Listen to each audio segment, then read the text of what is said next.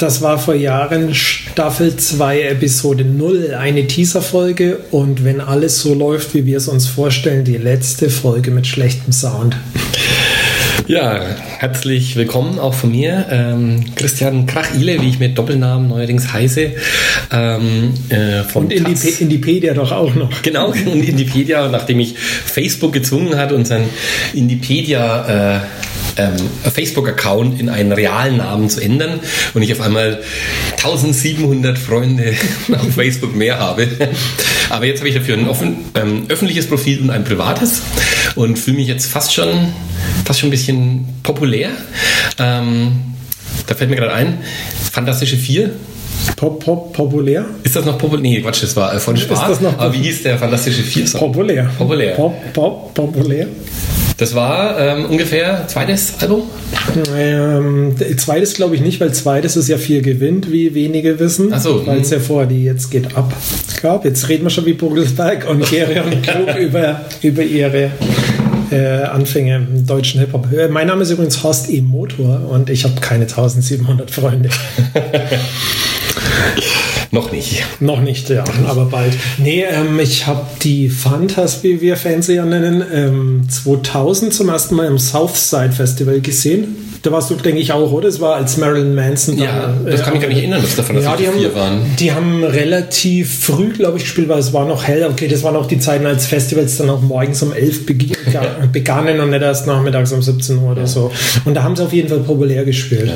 Aber ich habe wahrscheinlich diese Mainstream-Bitches mir einfach nicht angehört. Mit Sicherheit nicht, ne. Ja. Ähm, aber ich glaube, es gibt kein Festival, über das wir häufiger schon gesprochen haben miteinander als äh, über dieses Southside und uns jedes Mal äh, äh ob des Line-Ups äh, gar nicht mehr einbekommen. Ja, ja also äh, genau, das Line-Up war wahnsinnig gut und, äh, und der absolute Höhepunkt war eben, als Marilyn Manson sein Konzert nach drei, vier Songs, würde ich sagen, abgebrochen hat. Er vorher schon hinter der Bühne verschwunden war, mehrere Mikrofone zerstört hat.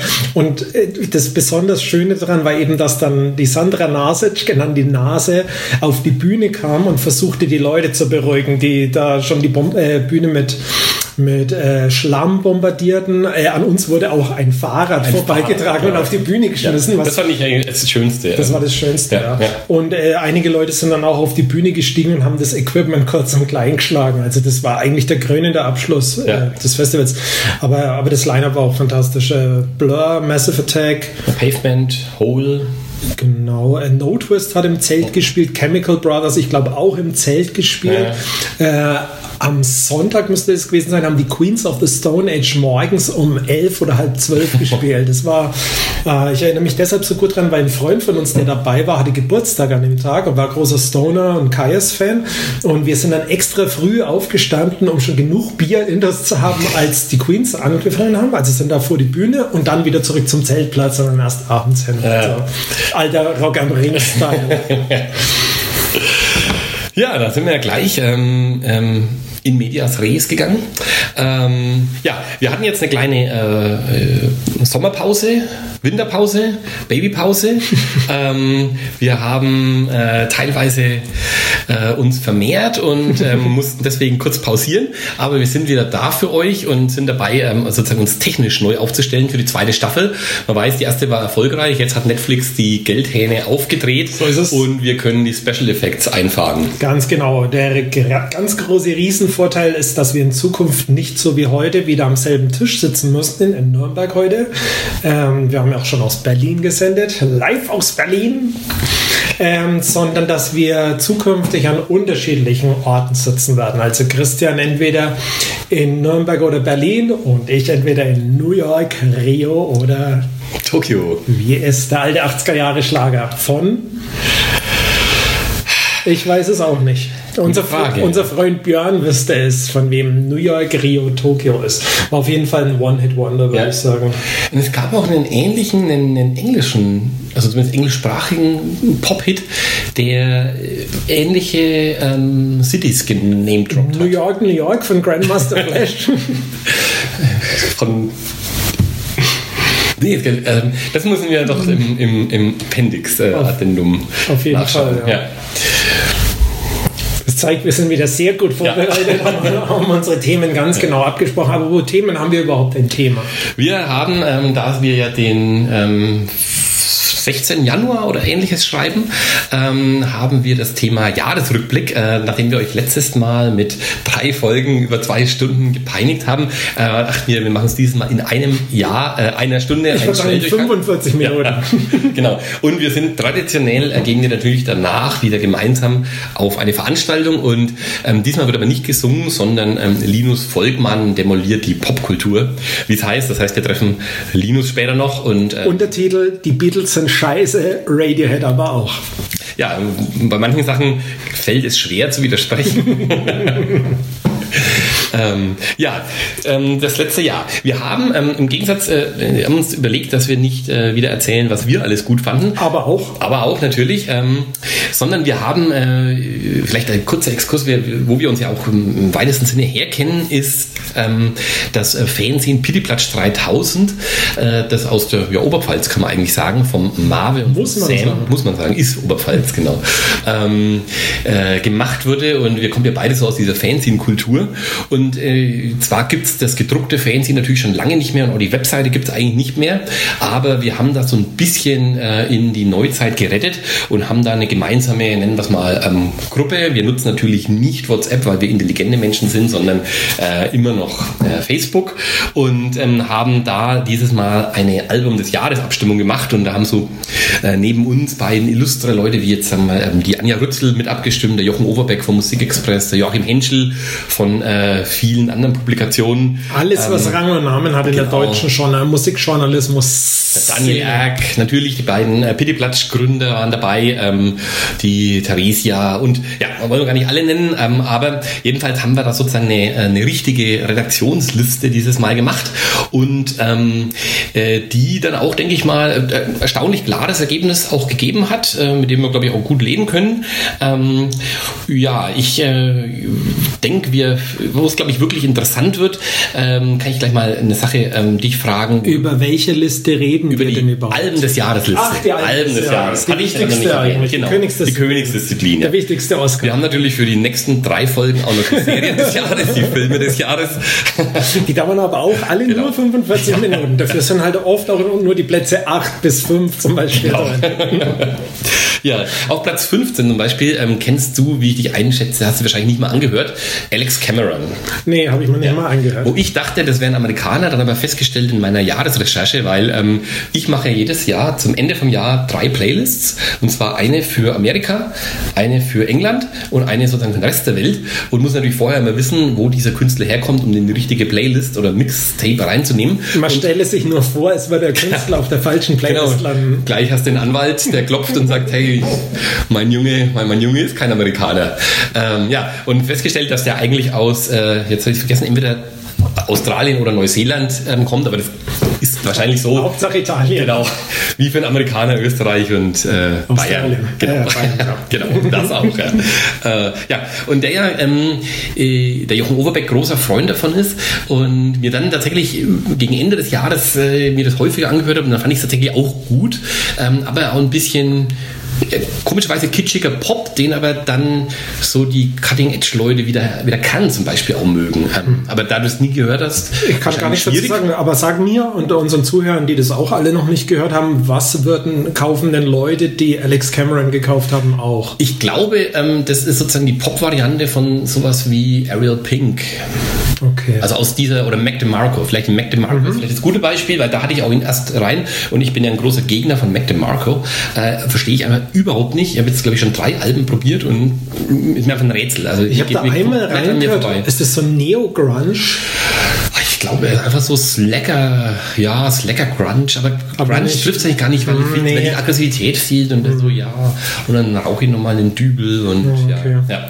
Ja, also der ist jedenfalls auf Platz 15 ähm, äh, gelandet, ähm, aber auf Platz 14, wie ich finde, fast ein bisschen unterbewertet, äh, was, was glaube ich, inzwischen jeder kennen dürfte, der auch uns hört, ähm, die Sleaford Mods aus England, aus Nottingham, glaube ich, genau genommen, ähm, die ja jetzt ihr, naja, die haben auch schon viele Alben, ja. wie die Fantastischen Vier, sind ja nicht erst mit ihrem Durchbruchsalbum bekannt geworden, sondern hatten vorher schon was. Ich sag mal das fünfte, aber ja. keine Ahnung, plus minus eins würde ich sagen. Ich habe jetzt irgendwie durch den, durch den Dokumentations, äh, Dokumentarfilm, äh, der ja sehr gut ist, A Bunch of Kannst. Kannst, ja. ja. Also ein äh, schönes Wortspiel äh, für Auch Engländer. absurd, natürlich. dass das ja. von einer deutschen Filmemacherin ja. ist. Ähm, aber mit dem, mit dem genialen Zufall einfach, dass er begonnen hat mit der Dokumentation, bevor die Band gebreakt ist. Genau, ja. Also ich glaube, man, man, man, kriegt ja da noch mit, dass dieses Album, bevor es gebreakt ist, ähm, Austerity Dogs, was auch ja. ein geiler Titel ist, ähm, schon so ein bisschen so ein Underground-Fame, glaube ich, hatte. Also da kann ich die zum Beispiel noch gar nicht. Ähm, aber dann eben mit dem Folgealbum, wo eben auch dieses in Knots, äh, wo sie da im Bus fahren, ja. was so dieses, glaube ich, echt so das, was wahrscheinlich alle kennen, ähm, wo das eben so richtig funktioniert und wo man wirklich in diesem Dokumentarfilm diese Reise mit ihnen mitmacht, wo sie am Anfang noch, wie es halt in England üblich ist, in einem Pub selber in der genau. Ecke spielen müssen und die Leute von, hier noch ihr von ihrem trinken. Manager mit dem PKW genau. im Prinzip hingefahren. Ich meine, die haben natürlich den ganz großen Vorteil, das sind kein großes Instrumentarium haben. Ja. Ähm, Genau, also es beginnt mit der Fahrt mit dem PKW und endet mit dem Tourbus in der O2 Arena in London. Also ja, ja. genau. Und auf dem Zwischenweg noch äh, Glastonbury mitgenommen und äh, Glastonbury, das ist eigentlich, also Glastonbury ist so die eine besondere Szene ja. und dann als sie wieder nach Nottingham zurück. Mhm, genau. Und also quasi vorher da halt nur die Kumpels waren, die, die halt da die Musik machen, um sich die Zeit zu vertreiben. Und da gehen sie dann von der Bühne und die Leute außen singen diese Melodie von Tweet, Tweet, Tweet. Das ja. ist, glaube ich, noch minutenlang nach und die, und die sind beide total fertig und können es überhaupt nicht glauben. Also der, der Film Bunch of Kunst, wer die Chance hat, unbedingt anschauen. Ja. ist in meiner Filmjahresliste auf Platz 3 momentan. Und ähm, das ist schon was Besonderes, weil ich Dokumentarfilme eigentlich immer rausnehme aus den normalen Charts. Aber der ist wirklich sehr, sehr, sehr gut. Er hat auch bei mir, glaube ich, ähm, nochmal was geändert in ja. der Rezeption für Sleaford Mods. Und auf jeden Fall. Ich weiß nicht, ob es ein Zufall ist, dass ich jetzt zum Beispiel in dem Jahr war ähm, das Sleaford Mods Album auch bei mir, glaube ich, auf Platz 3 ähm, persönlich. Äh, ob einfach das Album jetzt mehr geklickt hat bei mir, obwohl es, man muss auch sagen, es ist halt immer noch eigentlich, es ist halt Sleaford Mods, also das ist ja. nicht so die große Always different, always ja, the genau. ähm, aber ich glaube, im Kontext mit diesem, äh, mit dem Dokumentarfilm hat es bei mir so richtig reingeknallt. Sehe ich genauso. Ja. Ähm, ich habe den Film angeguckt, musste dann irgendwo hinlaufen, habe mal schnell das Album auch aufs Telefon geladen und das war, das war so eine ganz neue Ebene, auf der ich das angehört habe. Ja, auf ähm, Platz 13, ähm, oh, jetzt weiß ich mal gar nicht, wie man die eigentlich ausspricht. Saint, Saint Vincent wahrscheinlich, Saint Vincent, Ja, ja, doch. Und ähm, es heißt. Wie heißt das Album? Eben nicht Mass Education, sondern. Mass Seduction. Mass Seduction. Also die Massenverführung. Ah. Äh, das Dom, also das ist, äh, ich habe neulich schon nach einem äh, Begriff, also es gibt da ja. bestimmt einen Fachbegriff dafür, wenn man ein Wort so sieht und das Gehirn das automatisch ähm, übersetzt. Also man liest quasi nur die Anfangsbuchstaben und das ja. Gehirn setzt dann den gesamten Namen zusammen. Und das Lustige war dass fast jeder von uns Mass Education geschrieben hat als, mhm. als äh, Albumtitel. Das heißt aber Mass Seduction. Ah. Wie, wie hieß nochmal das, ähm, das fränkische Überbetonen, was wir auch schon mal rausgefunden haben? Ähm, ja, das habe ich über ja. Ja, okay. Ähm, das macht auch überhaupt nichts, wenn wir irgendwelche Geschichten nochmal. Also ich bin auch sicher, dass wir die Southside-Geschichten alle schon mal erzählt haben. ja, ähm, ja also, fand, ich, fand ich nicht so gut. Äh, ja. Von mir aus weiter. Ähm, war das auf, bei dir drin? Ähm, war bei mir nicht in meinen Top der, 20. Der Song New York ist sehr Genau, das finde ich sehr gut. Ja. Der Moment mal wieder bei ja, genau. ähm, ja, äh, auf Platz 12 ähm, äh, gleich äh, die nächste Frau hochplatziert, ähm, Feist mit Pleasure. Ja, War das bei dir? Sehr kontrovers bei uns. Äh, hat bei mir überhaupt nicht geklickt. Ich habe es mehrfach versucht. Ich war früher ein sehr, sehr großer Feist-Fan, so zu 1, 2, 3, 4 Zeiten. Habe sie damals ähm, in dieser Kirche in Kreuzberg, wie mhm. heißen die? Passionskirche. Passionskirche, da waren sie mal Vorband vor Kings of Convenience oh. und hat dann auch mit den Kings of Convenience zusammen ein oder zwei Songs, das, das müsste zur Zeit von Ride on an Empty Street gewesen sein. Mhm. Äh, da, da war sie wohl auch Background-Sängerin. Also ich meine, das sagt ja alles. Feist war die Vorband ja. für die Kings of Convenience. Das wäre heute etwas anderes. Und ähm, das war aber, also ich komme mit der neuen Platte halt einfach mhm. zurecht. Ich hab, war tatsächlich, weiß immer nur so peripher wahrgenommen. Klar, so Mascha Boom und One Three Four kenne ich natürlich auch. Ähm, ich, für mich ist also das jetzt die erste Feißplatte, die ich richtig äh, geil finde und ich mag dieses brüchige, skizzenhafte, ähm, das da drin steckt. Ich habe aber auch den Eindruck, dass ich da eher in der Minderzahl bin, mhm. oder? Aber gerade bei unseren Charts, das, also Stimmt, ja, ich mein, das, das, haben doch einige Leute ja. bewertet, wo es mich überrascht hat. Ja, Kern fand das, glaube ich, zum Beispiel auch super. Ja, bizarr. Ja. Also der Kern ist ja für uns immer so der, der Typ für die abseitige Musik. Genau, also wo, wo der Bandname mindestens aus fünf Wörtern besteht. Mindestens.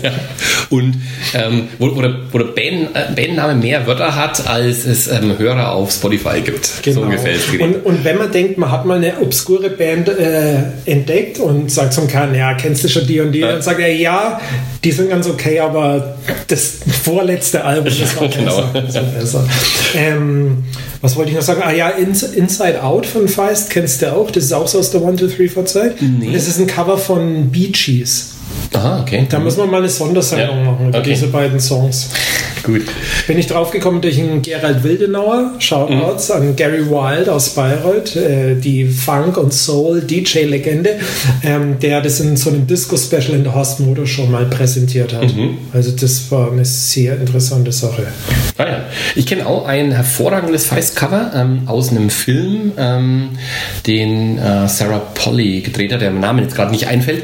Ähm, und da ist der Song heißt Closing Time, ein Cover von, von Leonard Cohen und ist tatsächlich nirgendwo veröffentlicht. Mhm. Gibt es auch, also ähm, ich habe selbst alle B-Seiten auf Discogs schon durchgesucht, um das zu finden. Und Soundtrack gibt es auch nicht? Nee, Soundtrack gibt es auch nicht. Ich habe dann äh, offensichtlich, jemand hat mal äh, praktisch aus dem Film raus äh, das runtergeladen, mhm, aber du hörst dann manchmal so ein bisschen Dialogfetzen, also das äh, ist nicht so richtig die, die Endlösung dafür. Sagt man das? Nee, ich glaube, sagt man jetzt nicht mehr. Ja, ähm, auf Platz 11 finde ich, ne, da bin, wollte ich dich eh fragen, ob du die gar nicht gehört hast, weil, ähm, oder ob die einfach bei dir nicht platziert sind, weil das finde ich tatsächlich äh, eine der, ähm, der interessantesten Debütplatten des Jahres gewesen, Idols mit Brutalism. Habe ich zu spät gehört, nachdem, äh, ich glaube, du hattest schon deine Charts mhm. veröffentlicht oder du hattest diesen einen ähm, Taz-Blog, Pop-Blog-Post, mhm. wo, du, wo du die Idols noch mehr rausgehoben ja. hast. Und dann habe ich es mal angehört und ich fand es interessant, aber ich habe es nicht so oft gehört, mhm. äh, um es jetzt irgendwo zu platzieren. Aber ist relativ hart, oder? Ist relativ hart, harsch vor allem auch, aber auch ähm, überdurchschnittlich intelligent, würde ich sagen, für diese Art von Musik und hat halt auch so richtig Attitüde. Und dieser zentrale Song, ich glaube, also der, der auch entscheidet, ob das Sinn macht, da mehr zu hören oder nicht, ist Mother. Okay. Ähm, und also der Danzig, wirklich, ein Danzig-Cover. der von vorne bis hinten äh, einfach brillant ist. Erstens, einerseits schafft, sehr repetitiven Text zu haben, äh, ähm, dass die Mutter 15 Stunden am Tag arbeitet, 16 Stunden am Tag arbeitet und so, ähm, äh, aber trotzdem eben eine politische Aussage hat, weil der Refrain geht dann ähm, The best way to scare a Tory is to read and get rich, was so ein bisschen wie die aggressive Variante ist äh, von A Design for Life von Magazine Preachers, wo die singen Libraries gave us power. Und dann gibt am Schluss noch so eine, so eine, so eine Coda, ähm, wo nochmal drüber, wo eigentlich so wie ein Kommentar zu der MeToo-Debatte ist, äh, so praktisch, ähm, wo, wo, wo das, ähm, ähm, das Übel eigentlich seine Wurzel hat. Also, dass das eben nicht erst in der Belästigung ist, sondern eigentlich schon in der, äh, ja, in, in der Kultur, ähm, in der generellen Art, wie Frauen äh, behandelt werden. Also, das kann ich nur empfehlen. Das ist wirklich ein äh, fantastisches, äh, äh, fantastischer Song vor allem. Ähm, das Album ist dann auch auf die Dauer vielleicht ein bisschen mhm. eintönig, kann vielleicht schon aussagen. Habe aber auch gehört, dass die live zum Beispiel super gut sein okay. soll. weil ich glaube nämlich auch, dass ich, das mit der Eintönigkeit ist vielleicht so eine Sache, ich denke, bei dem, mit Protomartyr geht es mir genauso. Ja. Das, das, ist nicht schlecht, mhm. aber ich höre mir das so an und ich höre die Single da einfach nicht. Ja, äh, das kann ich aber verstehen. Also erstens der Vergleich, glaube ich, macht Sinn. Ähm, das ist durchaus wieder eine so ein bisschen eine amerikanische Variante mhm. und das andere die englische. Ähm, sehe ich auch durchaus ähnlich manchmal, aber äh, doch, das bekommt mich. Ich habe die allerdings auch live gesehen und da war ich ein bisschen enttäuscht, weil live ist das dann doch auch recht, halt immer recht gleich und der, der mhm. Sänger war eher ein älterer Typ, der halt einfach ja, dasteht in seinem schlecht sitzenden Sakko und dich anbrüllt. Mhm. Also so viel okay. passiert da eigentlich auch nicht. Ja, das wollen wir natürlich nicht. Also wir wollen äh, 2018 keine älteren Typen mehr auf der Bühne sehen. Genau. Das, das reicht, wenn die schon die Podcasts Ge machen. Genau, und ja. im Publikum stehen. Ja. ähm, so, jetzt, jetzt sind wir schon in den Top Ten ähm, also. und da kommt schon das erste so ein bisschen polarisierende, jetzt vielleicht gar nicht mal zwischen uns, aber mhm. ich glaube zwischen uns und dem Rest der Welt, nämlich äh, eine für mich ein bisschen rätselhaft ähm, äh, populär gewordene Band ähm, War on Drugs. Ähm, ja, kann ich auch nicht nachvollziehen. Also das ist so ähnlich wie, äh, wie Haschisch. Äh, das funktioniert für mich einfach nicht. ja, ähm, ich weiß auch nicht, mir sind die Songs erstens einfach mal zu lang, irgendwie fünf Minuten, sieben Minuten. Äh, ich bin immer noch der Meinung, wenn man sich was in drei Minuten erzählen lässt, sollte man es auch machen. Ähm, und dann ist es einfach auch sehr ja, vielleicht muss man eine sehr große Vorliebe für Bruce Springsteen haben. Aber ich meine, ich finde Bruce Springsteen ja auch im Alter gar nicht mehr so schlecht wie früher. Ich kann mich da schon irgendwie auch rein. Ähm, aber ich höre hör dann tatsächlich lieber einfach Bruce Springsteen. Also ich verstehe es nicht so ganz. Äh, das ist vielleicht ein komischer Vergleich, aber mich erinnert es ein bisschen so an Spiritualized. Da, mhm. kann ich, da kann ich auch akzeptieren, dass das irgendwie eine große Band ist oder da, da irgend so ein Werk dahinter steht. Aber ich, ich finde da keinen Zugang dazu. Ja. Ja, also das ähm, finde ich vor allem für War on Drugs kann ich das unterschreiben. Aber, aber, aber, es ist eine unglaublich erfolgreiche unglaublich Band, erfolgreich. gerade in diesem Indie-Sektor ja. und auch in der Visions-Plattentests, äh, so diese Szene, also die äh, härtere, ehrliche Gitarrenmusik, ähm, ja, ist ja. ein bisschen unerklärlich. Es, es, ist auch tatsächlich kein Album, also obwohl es jetzt insgesamt auf Platz 10, also man sieht auch, ähm, es ist, wenn es genannt wurde, dann eher so klassisch Mittelfeld, also auch so um Platz 10 herum nominiert worden, aber es ist kein Album, oder nur, nur der Sieger ist von ähm, mehr äh, Leuten in unserer Gruppe äh, nominiert worden in diesen Top 20 von seinen eigenen Alben des Jahres. Also äh, scheint dann schon so ein Konsensalbum mhm. zu sein, wo viele sagen, oh ja, das höre ich mir gern an. Die Arcade Fire 2018 ja. sozusagen. Und, äh, 17 natürlich. Und dann passt auch gleich Platz 9, weil ist das ist nicht Arcade Fire. Nee, ist nicht Arcade Fire. Okay. Da können wir später noch drauf kommen, aber das macht keinen Sinn. Ja. Also Platz 9 ist nämlich, äh, würde ich sagen, glaube ich, spricht ähnliche Menschen an. Ähm, The National. Mhm. Äh, irgendwie auch erstaunlicherweise eine Konsensband geworden, die, die auch kommerziell erfolgreich ist, auch in Deutschland Top Ten Alben hat, ähm, auch glaube ich in Amerika Top Ten Alben, also eigentlich wirklich auf verkauft ähm, und finde ich jetzt zum Beispiel besser als ähm, War on Drugs, aber habe ich da auch immer ein bisschen das Gefühl, äh, kennst du eine, kennst du alle. Ja. Also so richtig. Ja, also ähm, das ist jetzt keine schlechte Band oder so, aber die, die Anzahl an Songs, die mir im Gedächtnis bleiben, die ist doch überschaubar und die ist dann auch eher älter. Karen ist ein so ein Song. Ja, dann wird es schon schwierig. Ja. Ähm, äh, ich denke, die sind ein bisschen in so ein Vakuum reingestoßen. Mhm. Also da, ich meine, 2017 gilt ja allgemein so als der Tod des Rocks, mhm. sage ich mal, das Jahr, das, das endgültig den Tod des Rocks besiegelt hat. Das begründet man damit, dass eben Hip-Hop oder RB inzwischen die bestverkauftesten Genres sind, wenn man so will. Natürlich vollkommener Humbug, äh, aber ja, Wobei mich eigentlich fast eher wundert, dass es erst 2017 so weit ja, ist, dass, dass Hip-Hop mehr verkauft, weil gefühlt verkauft Hip-Hop seit locker fünf Jahren mehr. Also eigentlich, also gerade wenn man jetzt mal sieht, amerikanischen Markt, äh, ja. der wird doch eigentlich komplett dominiert von Hip-Hop. Also ja, und man sollte es auch beim deutschen Markt denken, wenn man sich ja. die, die Charts jede Woche anschaut. Da ist ja immer irgendein anderes Hip-Hop-Album, von dem man noch nie was gehört hat, auf Platz 1. Erfolgreichstes Hip-Hop-Album in Deutschland, kommerziell, in diesem Jahr? Ähm, wir hatten von den alten was raus rausgebracht. Naja, fünf Sterne Deluxe wahrscheinlich nicht. Nee, ähm, Kollega. Okay. Mit äh, Farid Bang ähm, Von mir aus. Ja, auch mit, ja, naja. ähm, aber weil du gesagt hast, äh, ähm, Arcade Fire ist auch ganz interessant. Es gab, würde ich sagen, in dem Jahr drei große Veröffentlichungen von so gestandenen äh, Indie-Bands. Äh, eine National auf Platz 9, Arcade Fire, und dann würde ich auch die XX noch sagen, wo halt auch so klassisch, äh, wobei die natürlich noch nicht so alt sind wie die anderen, aber mhm. sehr weit oben gelandet ist. Ähm, äh, dagegen bei uns, wenn man jetzt mal guckt, Also die äh, Arcade, also The National auf Platz 9, also richtig gut platziert. Arcade Fire dann nur auf Platz 32, was schon echt sehr tief ist.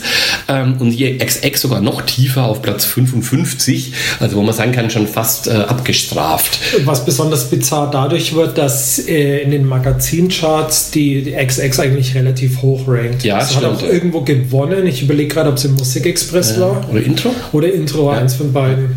Ich habe aber tatsächlich auch, also ich muss dazu sagen, ich glaube, im Gegensatz zu dir, du warst immer relativ groß XXX-Fan, ja. ich eher äh, das nie so richtig ganz einen Zugang gefunden, habe aber jetzt im, im, im, Rahmen genau von den, von den anderen Redaktionscharts angefangen, die großen Alben oder hoch bewerteten Alben nochmal so quer zu hören, ob man halt doch irgendwas vergessen hat. Äh, man macht natürlich eine objektive Liste, nicht äh, subjektiv einfach, man muss ja alle Alben des Jahres muss gehört man. haben, sonst gilt es nicht.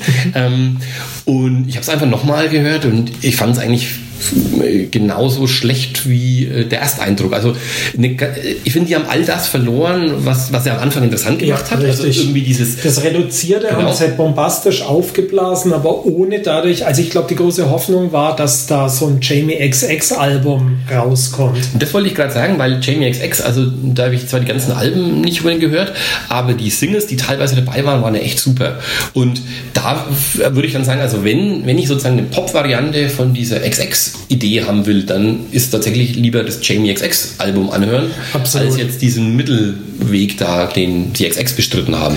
Das sehe ich genauso, äh, weil du noch gesagt hast, ich wäre ein großer XX-Fan, dann möchte ich gerne auf einen Text ähm, auf Motorhorst aus dem Jahr 2009 verweisen, der lautet, äh, der heißt abschließendes Urteil zu The XX Strich The XX, wo ich die Band 2009 hast du 2009, ja, war das Album. Vielleicht sollte ich die Rezension kurz vorlesen. Ja. Also ich glaube, ich habe es seitdem nicht mehr gelesen. Ich erinnere mich bloß ja. deshalb so gut dran, weil ich da auch einen absolut bitterbös enttäuschten Leserbrief bekommen habe, also wirklich eine. E-Mail bekommen habe.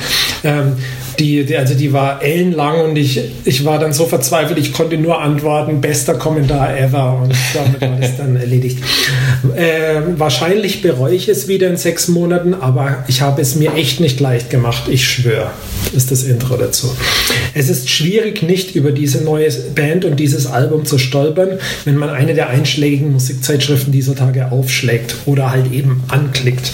Ich habe es mir eingehend angehört, habe mich bemüht und es ist auch wirklich nicht schlecht. Es ist stellenweise sogar gut bis sehr gut, aber ich verstehe es halt nicht in fetter Schrift. Vor allem drängt sich mir immer die Frage auf, wie sieht da ein Live-Konzert aus? Und was kann man bei den Konzerten dann generell sonst noch so machen, außer Bier trinken halt? Ich sollte den Song gar nicht verlinken, weil der einfach sehr gut funktioniert und bestimmt denken lässt, was will er denn? Bock doch. Aber auf kompletter Plattenlänge wird die eine Idee, die immer wieder wiederholt wird, irgendwann mal öde. In Klammer, mein Gott, wie sich das liest und auch vorliest, möchte ich ergänzen. Jedenfalls hier das wirklich sehr gute Crystallized von die XX. Boah, Wahnsinn, was ich da entdeckt habe. Sie da für ein Kleinod rausgeschält habe.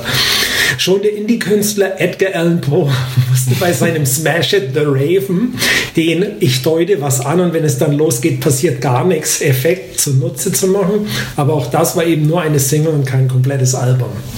Fazit, super, aber wer soll das wann hören und warum? Gutes Album. Sehr gut. Ja, aber das heißt, du warst am Anfang auch gar nicht äh, Ding. Eigentlich auch eher dagegen, aber man kann sich dem gerade im ersten Album eigentlich nicht entziehen. Ich meine, es ist, das ist eigentlich noch absurder als das, was wir vorhin im Vorgespräch besprochen haben, dass Go West der Coverversion, die Coverversion einer schwulen Band, einer anderen schwulen Band in die heterosexuellen Kur Fußballkurven der Welt gelangt ist. Ja. Äh, The XX Intro wurde ja äh, bei der EM in Polen und Ukraine, wenn ich mich nicht täusche, immer als Einlauflied gespielt. Also zu dem die Bands auf dem Platz, äh, die Bands, ja, hallo, äh, die Mannschaften auf dem Platz liefen, was auch vollkommen absurd ja. ist. Äh, und nochmal zu der Jamie XX-Sache. Also ich war ja auf XX-Konzert dieses Jahr in München, äh, war nicht so besonders gut, aber als allerletztes Lied spielte die Band, also Jamie XX, Loud Places von seinem mhm. Soloalbum, wo auch die Romy, also seine mhm. Bassistin, singt. Ja. Und das war das absolute Highlight des Konzerts. Mhm. Danach war Pause, dann, war, äh, dann waren die Zugaben gut, die liefen natürlich auch ab, aber vorher war es eher so, naja, Und der Beschwerdebrief, den du bekommen hast? Ähm ich hoffe, ich habe den noch irgendwo. Also wenn ich den noch irgendwo haben sollte, dann, dann okay. lese ich den vor. Und der war, weil du zu schlecht bewertet hast. Also ja, weil, ja, nach dem Text ja. halt, also da wurde dann halt die Größe erklärt und so weiter. Ach, apropos, wir müssen einen ganz kurzen Einschub machen. Wir haben eine wahnsinnig negative äh, Leserzuschrift bekommen ah. im Popblog. Und zwar ging, haben wir in der letzten Folge über Dunkirk gesprochen. Ja. Da hat Christian sehr gelobt und ich habe dann blöderweise die Frage gestellt, äh, Dünkirchen, wann war denn das eigentlich? War das erste Mal Weltkrieg? Wobei, so, so sehr gelobt habe ich eigentlich auch gar nicht. Also ich habe auch kritisch. Drei Echt, Viertel kritisch, weil den habe ich nämlich noch auf meiner Watchlist. Nee, ich, hab, ich fand drei Viertel gut und im letzten Viertel dann halt eine Kitschparade. Damit kann ich leben. ähm, auf jeden Fall habe ich dann die dumme Frage gestellt, äh, erstens, wo ist denn Dünkirchen überhaupt? Und zweitens, welcher Krieg war denn das und zu welchem Anlass? Und da, äh, Christian liest die Kritik gleich vor. Also es geht einfach darum, dass wir von Geschichte überhaupt keine Ahnung haben. Hast du schon? Ja, ähm, Book 27, Shoutout an Book 27, ähm, äh, der sagt Minute 13, falls ihr nachhören wollt, äh, in der letzten Folge. Mein Gott, den ganzen Tag elitäres Gewichse und Geschichtskenntnisse einer Dreijährigen. Wobei ich da feststellen äh, möchte, woher will er wissen, dass äh, wir den ganzen Tag elitär rumwichsen ja. und nicht nur in dem Podcast. Hier. Und äh, ich frage mich, ist das nicht ein bisschen sexistisch? Ja. Weil ich nehme ja an, die Geschichtskenntnisse einer Dreijährigen sind, nehme ich an, negativ gemeint. Also ja. Book 27 verbessere uns, falls wir da falsch sind.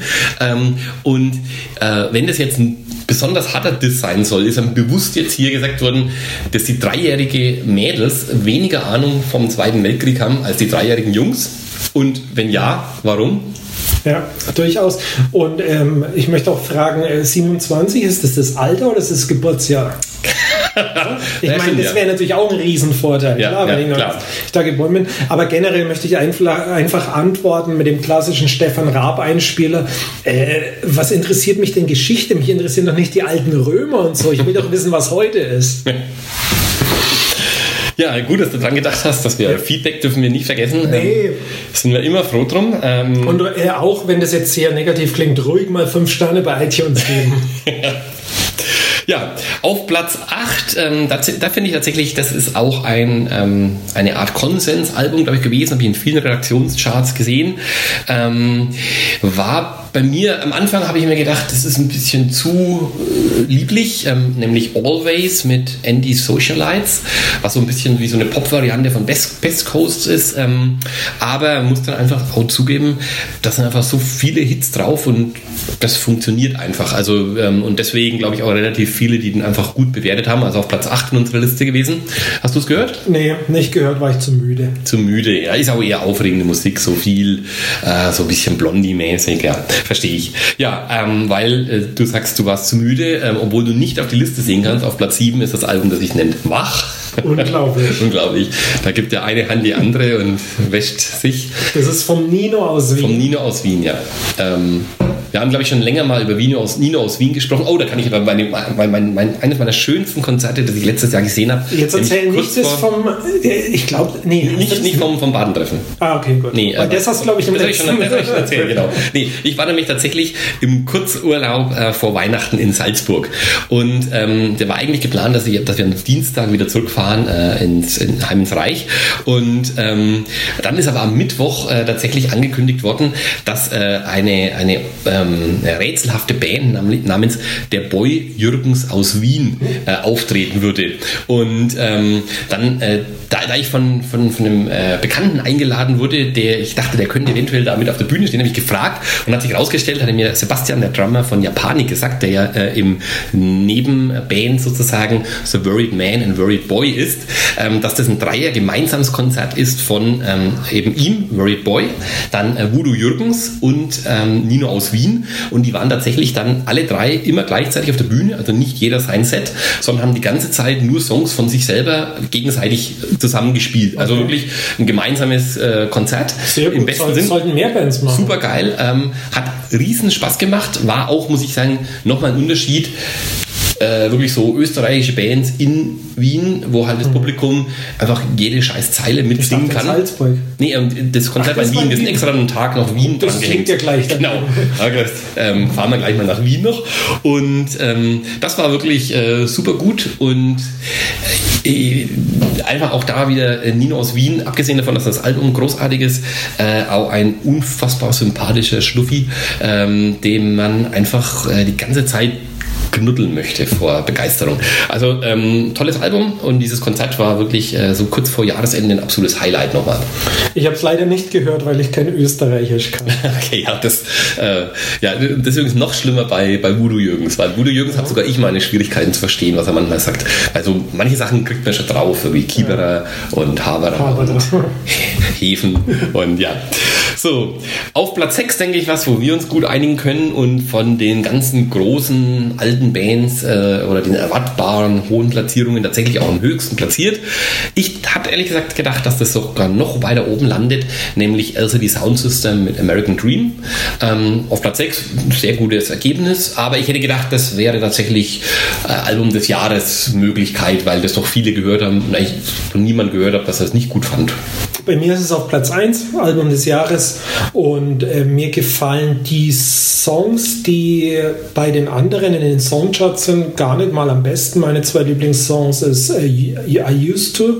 Mhm und How Do You Sleep. How Do You Sleep finde ich auch super. Unglaublich ja. gut. Bauen beide sehr langsam ja. auf, so wie jemand, der gerade erst das Joint rollen lernt, mhm. aber geht dann am Schluss richtig ab. Ja, ja kann ich äh, nur unterschreiben. Finde ich. Ähm, also ich mag zwar American Dream, den Titelsong auch sehr, sehr gern, aber dann ist es auch How Do You Sleep und... Ja. Weil im Allgemeinen ist Tonight oder Call the Police, glaube ich, so. Ja. nee, vor allem Tonight ist, denke ich, der ja. später.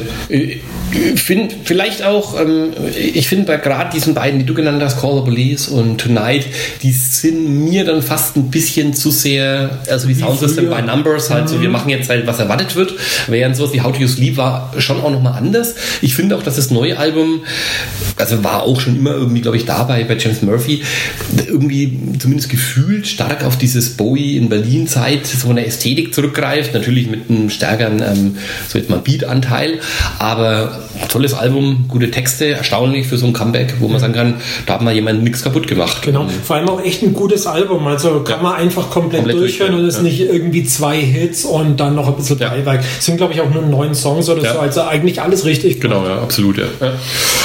Ja, auf Platz 5 äh, ein weiteres Debütalbum, also höchstplatzierte Debütalbum, also, nee, das zweithöchstplatzierte Debütalbum, wie ich sehe. Ähm, finde ich, fand ich überraschend, wie hoch das platziert ist. Ähm, ist kein schlechtes Album, aber ähm, Cigarettes After Sex hätte ich nicht erwartet, weil es auch relativ früh im Jahr erschienen ist, dass das so nachhaltig äh, bei ähm, unserer Peer Group sozusagen sich verfestigt hat. Hast du das gehört? Ja, ich habe ein, zwei Mal reingehört, aber das hat sich gar nicht bei mir festgehört. Vielleicht, weil ich nicht rauche. ähm, also bei mir ist es ein bisschen das Komische. Äh, direkt vorher kam eine EP raus. Ähm, die finde ich wirklich besser, ne? fantastisch. Also das sind vier Songs drauf. Ich glaube ein Cover, äh, das auch überraschend gut ist. Ähm, Starry Eyes, wenn ich mich nicht täusche, von ähm, äh, Rocky Erickson und 13 Floors Elevators. Ähm, und aber dieser große Song ist vor allem ähm, Nothing's Gonna Hurt You Baby. Und das ist so ein äh, großartiger, ich, ich finde so, so David Lynch Soundtrack-hafter Song. Äh, Cigarettes After Sex, also fand ich die erste EP super. War dann vom Album ein bisschen enttäuscht, vielleicht weil die Erwartungen nach dem ersten EP so hoch waren, obwohl das Album wirklich ist es so more of the same. Und das wundert mich auch ein bisschen, weil es ist dann auf Albumlänge auch, vielleicht ist das auch mein Problem, vier Songs großartig, aber dann elf Songs, die so alle Slow-Motion-Dinger sind. Ja, also hat sie ein bisschen für mich dann auch tot gehört, aber Platz 5 ist schon erstaunlich hoch, finde ich dafür. Ich frage mich ein bisschen, ähm, in der heutigen Zeit, warum die Bands nicht eher diesen Gewaltweg gehen, ja. also den Weg der Band Gewalt, nämlich einfach alle paar Monate eine Single rauszubringen. Nach eigener Aussage, wenn die halt fertig ist, dann ja. muss sie raus, weil die Aufmerksamkeitsspanne ist sowieso nicht lang genug von den Leuten. Ähm, Die Produktionskosten, denke ich, sind auch überschaubarer, wenn man überhaupt was Physisches rausgeben will. Also Gewalt macht es jetzt so, die machen so 300er Auflagen oder ja. sowas. Das, die gehen auf jeden Fall weg, selbst bei so einer Spartenband. Ja, also ich weiß, dass, das, genau, ich weiß, dass die zum Beispiel die ersten beiden Singles jetzt schon in die, in die nächste Auflage gegeben haben, weil die ausverkauft waren. Ich glaube, das war 500er Auflage von Szene einer Ehe. Also das funktioniert.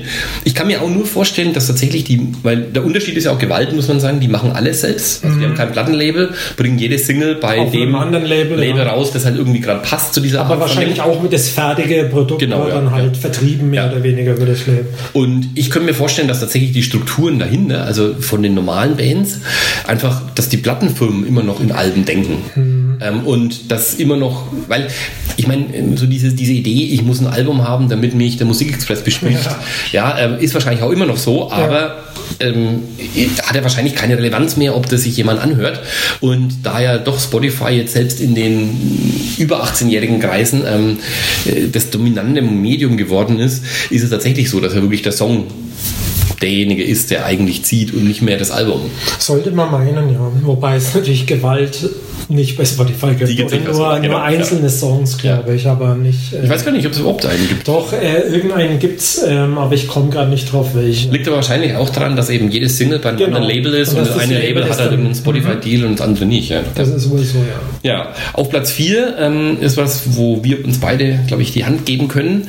Ähm, Classy oder Classy, wie wir es festgestellt Classy haben wir Classy. festgestellt, ja. Hört sich ja immer noch komisch an. Ja, mit äh, Desintegration, ähm, dem, dem Cure Tribute Album. Verneigungsalbum, genau. Ähm, ist bei mir ähm, auf Platz 2, bei, bei dir glaube ich auf 3. Ich glaube, was da eben auch wirklich hervorzuheben ist, es ist in einem Jahr, wo eigentlich, wie wir gerade gesagt haben, das Album obsolet geworden ist, ist das nochmal wirklich so ein richtiges Album-Album, was von vorne bis hinten, vom Look ähm, bis zum Sound, bis zu den Frisuren ähm, ja. wirklich einfach äh, ein Gesamtwerk ist. Und allein das finde ich schon so bemerkenswert und ist auch wirklich kein einzig schlechter Song drauf. Ja. Äh, das nimmt dich auf so eine Reise mit, die live Umsetzung war großartig. Also da gibt es wirklich nichts dran zu ja. kritisieren. Ähm Einfach auch ein super interessanter Ansatz zu sagen, wir machen jetzt das Cure-Album. Also ja. nicht so, wie es andere Bands machen, wir machen halt jetzt einen Abklatsch von Interpol und nennen uns Editors, ja. sondern äh, ganz bewusst zu sagen, ja, das ist das Cure-Album, man sieht schon am Titel, heißt halt Desintegration anstatt Disintegration. Mhm. Ähm, ich bin mir jetzt nicht sicher, ich glaube, das ist nicht auf dem Album drauf, aber auf der, dem Live-Album gibt es einen Song vom Boden des Grünen Meeres oder so, was sich auf den Cure-Song From the Edge of the Deep Green Sea bezieht mhm. und so. Also das, das ist einfach ganz klar in your face. Und es ist trotzdem kein, kein Coveralbum. Ich, ich finde, es ist äh, trotzdem weiter weg. Also eben, ich finde eben gar nicht, dass das jetzt klingt wie, ich spiele jetzt hier die Platte nach, sondern das, man merkt einfach nur, das ist eine Inspiration ja. ähm, äh, und daraus entsteht aber trotzdem was Eigenes. Also ich habe nie das Gefühl, ich höre jetzt hier einer Cure-Cover-Band zu. Ähm, wie du richtig sagst, das ist äh, was, was gerade so in dem, sagen wir mal, äh, Joy Division ähm, äh, ähm, Epigonen-Bereich ja oft ja. so ist, wo man denkt, okay, dann nimmt jetzt jemand halt die, die die, die, Attitüde ein bisschen und macht das Ganze radiotauglicher draus. Ja. ja. Ja, also Platz 4 ähm, mit Classy, Classy äh, Desintegration. Ähm, das, da merkt man übrigens auch, also von den Punkten her, äh, hier ist so richtig der Sprung nach oben gewesen. Also die ersten vier, die haben deutlich mehr Punkte gesammelt, relativ nah. Platz 3 und 2 sind dann sogar punktgleich gewesen. Ähm, Platz 3 ist das höchstplatzierte Debütalbum. Da hat es mich auch tatsächlich überrascht oder war sehr erfreut, wie hoch das gelandet ist. Auch bei mir in meinen Top 10 gewesen, nämlich Belgrad mit dem gleichnamigen ähm, Album Belgrad. Und ähm, das tatsächlich auch so dieses Album an sich ist, also wirklich ein zusammenhängendes Stück ist äh, und auch recht überraschend, weil keine jungen Leute mehr, die hier ein Debütalbum machen, viel äh, Background von teilweise bei Slime mitgespielt und äh, ähnliches oder noch ähm, ärgeren Bands äh, und hier wirklich was machen, was einerseits sehr äh, sehr melodiös ist, auch teilweise sehr ruhig, teilweise aus sieben Minuten, wo wirklich auch man merkt, halt, da baut ein Stück sich auf, aber durchaus auch schnellere Songs, die ein bisschen wie so ein handgemachte Duff klingen, äh, teilweise. Also äh, erstaunliches Album. Ähm, hast du das gehört? Hm, ich habe es mehrfach gehört, weil ich eure Faszination hm. verstehen wollte, aber das ist quasi das deutsche Lag der Protomator Albums Collection. okay, gut. Also wenn du drei Sampler jedes Jahr machen würdest, USA, Großbritannien und Rest der Welt, ja wo so ein Naja-Album drauf, ähm, jeweils ja. drauf ist, das wäre die okay. Rest der Weltversion. Auf Platz 2, ähm, punktgleich, aber höhere ähm, Einzelplatzierungen, ist ähm, das ebenfalls gleich betitelte ähm, Slowdive-Album. Also jemand, der äh, komplette Gegenteil, keine Debüt, sondern keine Ahnung, wie lange gibt es Slowdive? 1990? Naja, geben tut es seit 1990, aber natürlich mit einem sehr langen Hiatus oder mehreren dazwischen. Ja. Ja, das große Comeback-Album, das erste Mal, dass mich Slowdive so richtig gepackt hat, möchte ich sagen. Also ja. habe ich auch sehr oft und sehr gerne gehört mit zwei, drei herausragenden Songs. Ich finde es erstaunlich, ähm, dass. Äh also, ich meine, spricht wahrscheinlich einfach für die Qualität des Albums. Ähm, ich finde es nicht schlecht, ganz so kann ich das jetzt wiederum nicht nachvollziehen, so als so eins der besten Alben des Jahres. Aber ich finde jetzt nicht, dass man hätte erwarten können, wenn Slowdive zurückkommen, äh, dass das die Leute dermaßen interessiert, weil es ist genau. ja auch in den ganzen Redaktionscharts oben gewesen. Ja. Also ob du da jetzt bei Pitchfork oder irgendwas warst. Ja, ähm, also wirklich auch quer durch deutsche Charts, amerikanische. Ähm, also das war wirklich was, was funktioniert hat und vielleicht auch interessant, weil äh, ursprünglich, glaube ich, eine sehr, sehr, äh, sagen wir, fast schon eine Art ähm, Schwester äh, aus dem Genre mit Ride, ebenfalls eine Band, die zurückgekommen mhm. ist, die aus dem Shoegaze kommt, wo ich sage, Ride ist vielleicht ein bisschen bisschen das Muskulösere von den beiden, vielleicht auch ein bisschen durch diese Andy Bell ähm, und Oasis-Verbindung, ähm, während das Ride-Album jetzt vielleicht auch nicht, nicht, nicht abgestraft wurde, aber auch ja. irgendwie unterging halt. Das ist auch okay, aber halt nichts ja. Besonderes. Also ich warf die zwei anderen großen äh, Shoegaze-Comebacks der letzten Jahre mit rein, Jesus and Mary Jane mhm. auf der einen Seite, My Bloody Valentine auf der anderen Seite. Was ist davon übrig geblieben? Na gut, das bei Bloody Valentine war es zumindest MBV, in dem Jahr, MBV, ähm, glaube ich, schon sehr hoch. Ich glaube auch, dass Pitchfork das auch in einen Top 5 hatte damals. Mhm. Aber wie du richtig sagst, kann man sich so richtig noch daran erinnern? Also eher nicht. nicht. Ja. Ich wüsste jetzt, also ich auch nicht. Und das Cheese and Mary Chain, das ja in dem Jahr rauskam, ich meine, gut, die waren eh schon ein bisschen anders, so nicht diese klassische Shoegaze, sondern da war ja, ja so ein Rock'n'Roll dabei. Ähm, äh, da hatte ich ein bisschen das Problem, dass es mir manchmal auch zu zu cheesy war. Also da, da, sind schon gute Songs drauf und das Always Sad, das war schon ein geiler Hit. Ja, aber, aber es ist halt genau wie du vorhin gesagt hast, das wäre jetzt quasi Jesus in Mary Chain by Numbers. Ja, genau. Also, ja. ja. Ja. also das ist eine überraschend hohe Platzierung, finde ich. Äh, Auf jeden und, Fall, ja. Äh, was äh, Slowdive, ähm, kann natürlich die, die Steilvorlage ähm, mir nicht entgehen lassen, äh, gibt ja das berühmte Zitat von Richie Edwards von den Manic Street Preachers, äh, der in den ja, frühen 90ern muss es gewesen sein, äh, als eben Shoegaze noch eine äh, dominante Musikform in England war, in dem Interview äh, dann gesagt hatte, ähm, Slowdive wären äh, schlimmer als Hitler. For real. Und ähm, ich hatte ja kürzlich die äh, Slowdive-Leute in meinem ähm, My Favorite Records bei beim Poplog und äh, da fand ich ganz schön, ich konnte mir nicht verkneifen, eben zu fragen, was sie von den Manic Street Preachers halten. und die Antwort fand ich aber wirklich super gut, weil äh, die hat nämlich äh, sofort erkannt, worauf ich ähm, Bezug nehme und hat tatsächlich dann auch sogar noch darauf gespielt. Ähm, nämlich die Antwort war, sie wären schlimmer als Thatcher. Okay, ich bin übrigens sehr gespannt. Du hast, hast es schon geschafft, heute Endlösung Heimens, Reich und Hitler äh, zu platzieren. Also, ich bin, ich bin sehr gespannt auf die zweite Staffel. Ja, wir, es ist ja auch äh, 18 ähm, das Jahr, in dem ah, wir aufnehmen. Okay, das erklärt einiges. übrigens wird Motorhaus dieses Jahr volljährig, 2018. Oh. Also 2000 im Mai ähm, gegründet und deswegen ist der Slogan für dieses Jahr, also früher war der Slogan ja Bayreuth muss zerstört werden, dann war eine Zeit lang Bayreuth, äh, Making Bayreuth Great Again. Und in diesem Jahr ist der, der äh, offizielle Slogan Motorhaus.de wird volljährig und du? Oh. Ja, das heißt, ähm, hat er Stoff? Kann jetzt endlich gedrungen werden auf der Webseite. Ist Im, im, im Online-Shop äh, endlich auch hochprozentiges bestellbar. Ja, ähm, ja auf Platz 1, äh, Album des Jahres, äh, man kann es nicht anders sagen, ein bisschen Kuriosum. Ähm, ja, wir mussten lange diskutieren, genau. ob das Album überhaupt zugelassen ist, ob es überhaupt ein Album ist. Also nach ja. meiner Lesart ist es eigentlich eine Compilation, also sprich eine Sammlung von Songs eines Künstlers. Ja, aber was dafür spricht. Ja, dass eben ähm, wenige Songs davon nur vorher überhaupt mal veröffentlicht worden sind. Ähm, wenn man jetzt so die Kassettenveröffentlichungen äh, rausnimmt, wo es auf Kassettensamplern waren, dann glaube ich, sind es vier, fünf Songs überhaupt, die jemals, ähm, ja. also es gibt, gibt, eine Single und dann gab es so eine Split-LP äh, von fast weltweit mal, wo glaube ich zwei oder drei Songs drauf waren, also wahrscheinlich vier ja. oder fünf. Und dann halt noch so Heftbeilagen wie für den einen leg legendären Com Kirsten Sampler, da war drauf. War dann wahrscheinlich auch eine Kassette. Das Lied, in dem alle Fiesen sterben. Ach nee, war das Lied, in dem alle Fiesen sterben, nicht sogar bei, bei Pity Plutsch? Aber in einem Cover. Ach, okay. Ja, genau. Aber erstmal, um die, die unerträgliche Spannung aufzulösen, was ist Album des Jahres? Nämlich die Band Jetzt äh, mit Liebe in großen Städten. Und Ausrufezeichen. Ausrufezeichen äh, und großen, groß geschrieben und ohne scharfes S. Und ähm, das sind Songs, die von ähm, 84 bis 88, glaube ich, aufgenommen worden sind. Haben wir schon wieder 88. 88, genau.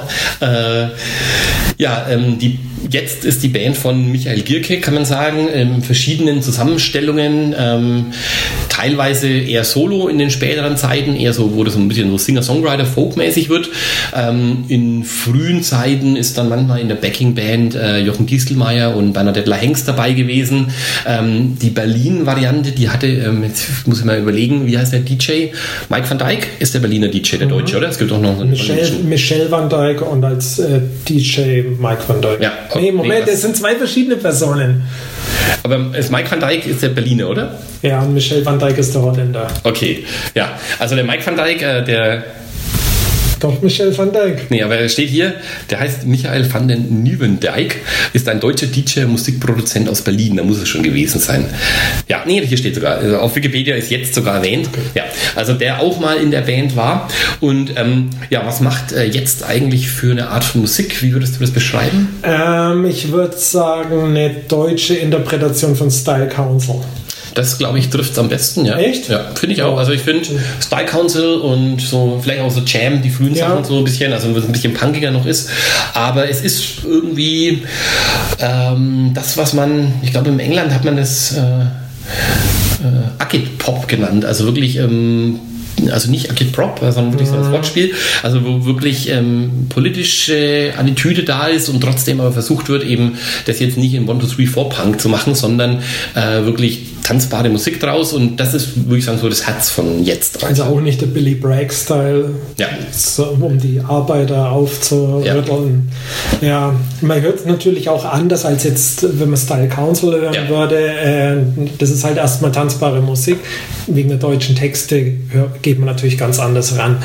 Äh, bekannt ist jetzt unter anderem durch die Coverversion von Blumfeld, kommst du mit in den Alltag. Wobei es sehr interessant ist, die beiden Versionen nebeneinander zu hören, weil weil es sehr unterschiedliche Herangehensweisen ja. an denselben Song sind, finde ich. Äh, ähnlich, ähm, nicht ganz so bekannt, äh, ist die Version von Bernadette La Hengst äh, von Das Dorf am Ende der Welt auch eine ganz eigene Interpretation. Ja. Also allein das, das ist sehr spannend, wenn man sich gern mit diesem ganzen Bad Salzuflener, naja, wir haben ja gelernt von Frank Werner, dass es nicht Bad Salzuflen heißt, wie es geschrieben mhm. wird, sondern dass die einheimischen Bad Salzuffeln sagen. Bad Salzuffeln, okay. Ja. ja. Versuche ich jetzt immer zu beherzigen, aber das klappt natürlich nie. Diese, ähm, dieses Album oder Compilation hat ja der ähm, ehemalige Superpunk-Sänger und jetzige Liga der gewöhnlichen Gentlemen ähm, Chef ähm, Carsten Friedrichs zusammengestellt, kuratiert, wie man bei uns im Museum sagt. Ähm, und kurz, kurz vor Silvester war auch ein Konzert in Berlin von der Liga und da war Michael Gierke als äh, Spezialgast eingeladen. Der hat, glaube ich, in Hamburg und in Hamburg, Bremen mhm. und Berlin hat er gespielt. Das heißt, er ist für vier Songs auf die Bühne gekommen, hat jetzt Songs gespielt und die Liga waren seine Backingband und äh, danach habe ich mich auch mit ihm äh, kurz unterhalten. Da habe ich nämlich zwei äh, Sachen sozusagen mitgenommen, ähm, die jetzt auch gerade auf das, was du schon gesagt hast, einzahlen. Nämlich erstens, ähm, also man muss dazu sagen, ich habe die Liner Notes auch vom Album geschrieben. Ähm, die sind sehr gut. Allein deshalb sollte man sich das Album kaufen. Habe ich zum Beispiel so gemacht. Na, natürlich, finde ich auch.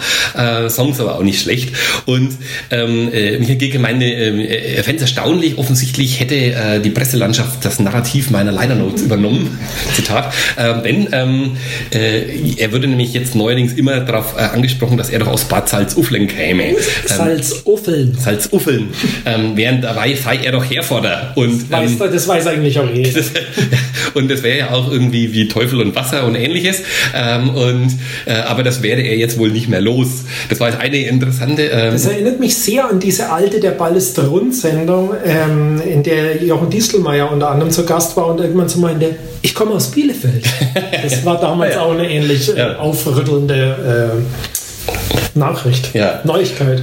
Und das andere bezieht sich tatsächlich auf Jochen Distelmeier und auf die unterschiedlichen Versionen von Kommst du mit in den Alltag. Da muss man dazu sagen, erstens ist die Blumfeld-Version, die kommt, äh, die ist auf Old Nobody ähm, Album und die ist, Jahrhundertalbum. ja. Und es ist auch sehr in dem, in dem Style von Old Nobody, äh, auch ein bisschen ruhiger, weniger dieses, sagen wir mal, soulige, was, was in der Originalversion ist.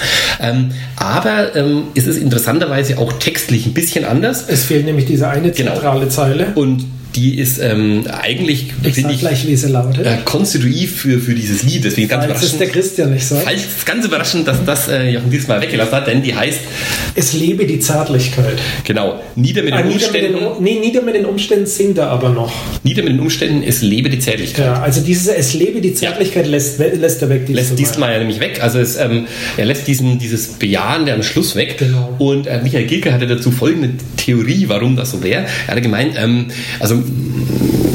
Joch Liesmeier ist zur damaligen Zeit ja dann schon in Hamburg gewohnt und er hätte da in wohl einer WG mit George Cameron gewohnt und er glaubt, dass einfach zur damaligen Zeit ähm, das nicht opportun gewesen wäre, in der äh, Umgebung von George Cameron das Wort Zärtlichkeit zu erwähnen. Da, da muss ich unbedingt einen kleinen Einschub machen. Ich habe nämlich heute festgestellt, dass Dendemann, dessen Twitter-Handle ist Dendemann, ne? Mhm. alles Gute und so weiter, aber man kann ja noch einen Namen angeben dazu. Und der Name von Dendemann auf Twitter ist Torch Cameron. Also gleichzeitig eine Hommage Ja. an den großen Hip-Hopper Torch Ja. und George Cameron. Ja.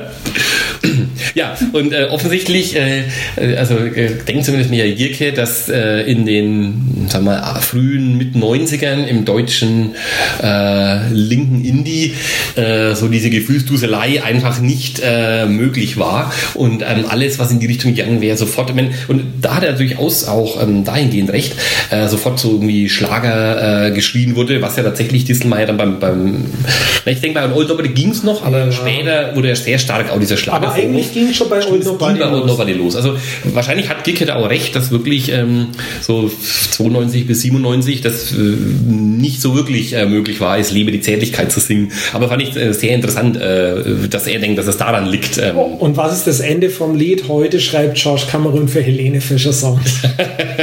das kann's. Ja, ähm, das war das Album des Jahres, also mindestens mal jetzt anhören ähm, und vielleicht auch später oder jetzt, mir egal. äh, da haben wir jetzt so im Schnelldurchgang mal Das ist unglaublich. Wenn wir so einen Zeitdruck haben, dann funktioniert es Ja. auch kürzer. Erstaunlich, ja. Ja, Äh, vielleicht, vielleicht ist es auch ein revolutionäres Konzept, ähm, eher die Top 15 von gesammelt vorzulesen, als dass jeder die, die eigenen Top 20 nochmal vorliest. Könnte sein, dass ich das ein bisschen ziehe dadurch. Auf der anderen Seite kann es auch passieren, dass man nächstes Jahr jeder unsere Top 150 Ja. vorstellt. Ich habe tatsächlich eine Top 50 Albumliste dieses Jahr noch zusammen. Nee, bei Alben war das absolut unmöglich für mich, aber bei den Songs fiel mir die Top 50 sehr einfach. Also das, das spricht Also einfach im Sinn von, äh, weil sie einfach- gut waren. Ja, So, genau. ja. Also da Also war's nicht, weil keine so, Auswahl war. Nee, da war es Ja. eher so, dass die, ja genau. Ja. Also so gesehen waren auch die Alben einfach, weil äh, ich hab- selbst ich hab- aufgestellt haben. Irgendwie schon. Ich habe die Liste parallel aufgemacht und ich würde sagen, so die, wo ich so hundertprozentig dahinter stehe, ähm, da hört schon bei Platz 8 auf. Und das Lustige ist, dass unter diesen Top 8 drei Alben sind, die ich unter normalen Bedingungen nicht reinpacken würde. Das ist eben das Jetzt-Album, eher Compilation und zwei Live-Alben, nämlich äh, das eine, einmal dieses Klesi-Album November, was quasi die Disintegration auf Tour ist, und zum anderen jeder, der mich kennt, weiß natürlich, was in keiner Jahreschart bei mir fehlen darf. Die Nerven. Live in Europa. Ja. Nee, ich hatte tatsächlich 50 Alben und äh, Das ist ja, Platz 50. Waxahachie mit Out in the Storm, die tatsächlich 2013 noch ähm, Album des Jahres bei mir war. Irgendwas zwischen Platz 40 und 50, was dort nur ist, um es zu bestrafen, um zu zeigen, oh, habe ich gehört, aber war so scheiße, das landet nur da unten. Ähm, nee, aber da, ja, was am ehesten wahrscheinlich, also äh, sowas mache ich natürlich nicht, aber Nee. tatsächlich Platz 45, 46 und 47 sind gleich drei große Namen, nämlich Noel Gallagher. Äh, Platz 46 48 Wanda und Platz 47 Gorillas. Okay, ganz die, eindeutig abgestraft. Ja, also Gorillas fand ich tatsächlich auch äh, enttäuschend. Also das schwächste Damon Alban Werk seit, weiß ich nicht, wahrscheinlich immer. Ähm, Wanda dagegen fand ich sogar wieder besser als das davor, aber es ist halt trotzdem nicht so geil, wie es vielleicht im ersten Moment mhm. gefühlt hat. Ähm, äh, und Noel, ja, das ist ein solides Album. Ja. Aber wichtige Frage, was war bei dir höher, Noel oder Liam? Äh, bei, also Alben haben beide keine Rolle für mich gespielt. Ich habe sie nur bei den Songs äh, drin und da habe ich ganz bewusst den Liam, glaube ich, einen Platz hinter den Noel gesetzt. Aber ich überprüfe das mal kurz.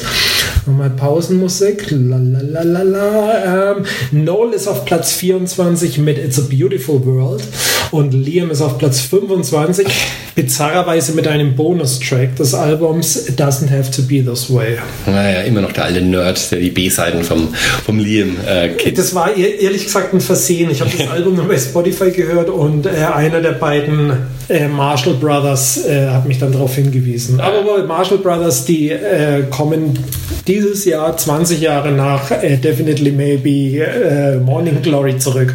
Ja, wer, wer, nicht weiß, wer die Marshall Brothers sind, sie sind die deutschen Oasis äh, oder wie ihre Freunde sagen, Atomic. Falls ihr in Tschechien lebt und einen VW-Bus fahrt und nicht wisst, wo der hergekommen ist, ja, der genau. gehört auch mal den Marshall Brothers. der Magic Bus. Ich ähm, kann gleich, ich möchte auch noch sagen, bei mir ist äh, Liam Album auf Platz 38 und Noel auf Platz 45, wie gesagt. Aber äh, der einzige Song von beiden, der es in meine Top 50 geschafft hat, ist Noel mit Holy Mountain. Ähm, diese, ja. wie ich in der Zwischenzeit finde, sehr unterhaltsam. Äh, viele sagen, es klingt wie Saplan Tourma. Ich finde aber auch, es gibt schlimmere Sachen, nach denen man klingen kann. Äh, kann damit gut leben, irgendwie so Bubblegum, Glam, Pop. Ich fand es relativ erstaunlich, dass das Liam-Album quasi komplett von anderen Songwritern äh, stammt. Echt? Ja, also es sind etliche ah, Texter daran beteiligt, also, oder ich weiß nicht, ob Texter, aber doch, ich denke schon. Also, dass da kaum was von ihm selbst ist, was doch sehr überraschend ist. Bei, bei Liam oder bei Noel? Bei Liam, weil er immer so von sich überzeugt ja. war, der große Songwriter zu sein, weil ich meine, jeder, der Little James kennt, ja. äh, weiß, was damit gemeint ist. Ihr versteht, was ich meine. ich überlege gerade, ob ich die, berühmte Zeile, ähm, also ich weiß, wie der Reim war. Äh, You, you, you, Irgendwas Love Your Toys. You love your toys, also they make noise. Ja. ja, Toys and Noise. Sehr schön. Ja. Ja, das war ähm, ein kurzer Teaser-Rückblick aufs letzte Jahr. Ähm, Vielleicht noch das Wort des Jahres, auch von Liam Gallagher zufälligerweise geprägt. Peak. Peak, ja, sehr schön. Kann ich auch empfehlen, äh, mal raussuchen. Ähm, eines der, der schönsten ähm, journalistischen äh, Sachen des Jahres, als der NMI äh, Liam Gallagher zehn verschiedene Frisuren seiner Karriere vorgelegt hat und Liam seine eigenen Frisuren bewertet. Spoiler, ähm, es ist keine schlechte dabei. genau. Manche aber sind Peak, andere mega. das ist wirklich ähm, sehr, sehr schön. Er erklärt manchmal sogar, und das finde ich besonders erstaunlich, was er wollte. Zum Beispiel die eine, wo er sagt, ähm, ja. er wollte wie Johnny Ramone aussehen, genau. sieht aber aus wie die Tante von irgendjemandem. Nur 6 ja. von 10 dann. Und der Konzertmoment des Jahres war natürlich, als beim Konzert jemand eine Kartoffel schälte im Publikum. Das ist aber jetzt echt so kompliziert ja, zu erklären. Ja. ja. stimmt. Ich wollte auch mal diese äh, äh, die Zusammenfassung aller Liam Gallagher Promo-Auftritte aus dem Jahr mal machen, weil ähm, allein da muss man dann sagen, weiß man, was man vermisst hat, als er nicht mehr da war. Ja. Wir hoffen trotzdem darauf, dass es keine Oasis Reunion gibt, oder? Nee, glaube ich brauche. Also ich brauche es wirklich nicht. Weil ich habe kürzlich äh, auch mal wieder so quer gehört, die alten Alben und also die ersten zwei außerhalb jeder Diskussion. Ähm, Peak, äh, Be Here Now hat sicherlich noch gute Songs, aber halt ja. scheiße produziert. Ähm, dann das vierte, Standing on the Shoulder of Giants. Da ist zum Beispiel Go Let It Out immer noch ein Wahnsinnssong, ja. aber auch schon Songs, die ich total hasse, wie Who Feels Love, Little James ist drauf. Ähm, also da wird schon echt schwierig. Und danach, ich habe teilweise sogar vergessen, dass es manches von den Alben gab ähm, und in welcher Reihenfolge da jetzt Dig Your Soul hm. und äh, Davor war Don't Chemistry und hieß ein Chemistry oder was. Also äh, und da auch welcher Song bei welchem Album war, weiß man überhaupt nicht mehr. Also ich glaube, da jetzt nochmal eins, 15 Jahre später, ja. oh, weiß ich nicht, glaube ich, tut nicht Not. Okay, ja. also bitte macht keine Konzerte. Aber falls ihr welche macht, ich bin dabei. Ich genau. fahre die ganze Tour.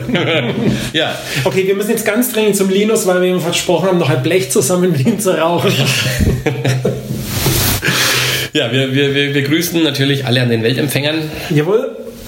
Vielen Dank, Markan, für deinen Jingle. Oh, Wahnsinn ist der. Kann gut sein, dass der in der zweiten Staffel durch einen von mir selbst produzierten Jingle äh, ersetzt wird. Vielleicht, vielleicht frage ich ihn, man kann auch so einen Trap-Remix davon Oh, das wäre geil. Ja. Oder Cloud Rap. Also ich würde da... Oh, oh, er, könnt ihr einen, Trap-Track machen, droppen, eine, ja. einen Track basteln und ich drop dann ein paar Cloud-Rap-Zeilen Das wäre super. Das, oh, das, das wäre wär richtig schön. Ja, ja, ja. Und wenn es ganz, wenn, wenn es durchbricht und dann wir irgendwann Greg Ignatz Featuring reinbekommen oder, oder Young hören, das wäre so gut. Aber, Dann haben wir alles geschafft. ich fürchte, mir würde niemals so ein guter Künstlername wie Hustensaft Jüngling einfallen. Richtig, ja. okay. Das war vor Jahren. Freut euch auf die zweite Staffel, die wird ganz groß. Größer als 12 Meter. Auf Wiedersehen. Auf Wiederhören. Boah, war das wieder gut.